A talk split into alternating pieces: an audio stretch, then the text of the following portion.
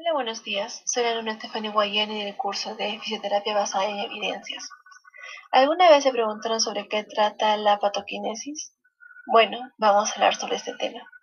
En la kinesioterapia, el modelo patoquinético postulado por Hislop, una vez que él apunta que el modelo de estudios de la patoquinesiología representa una base estructural de la kinesioterapia, está pensando en el futuro de las ciencias clínicas de nuestra profesión y está pensando en incrementar nuestro cuerpo humano de entendimiento respecto a la patoquinesiología es la ciencia clínica distintiva de la terapia física.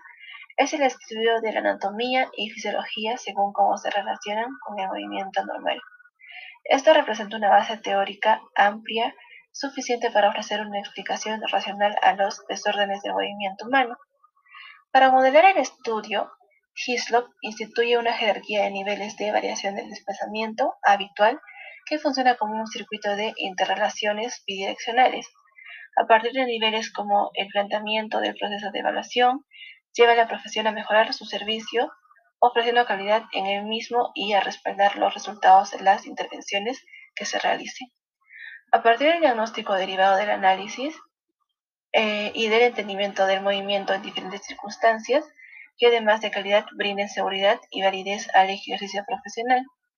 Acciones que se adopten en la participación de los usuarios, teniendo presente que esta consta de diversos puntos, con bases firmes pero flexibles.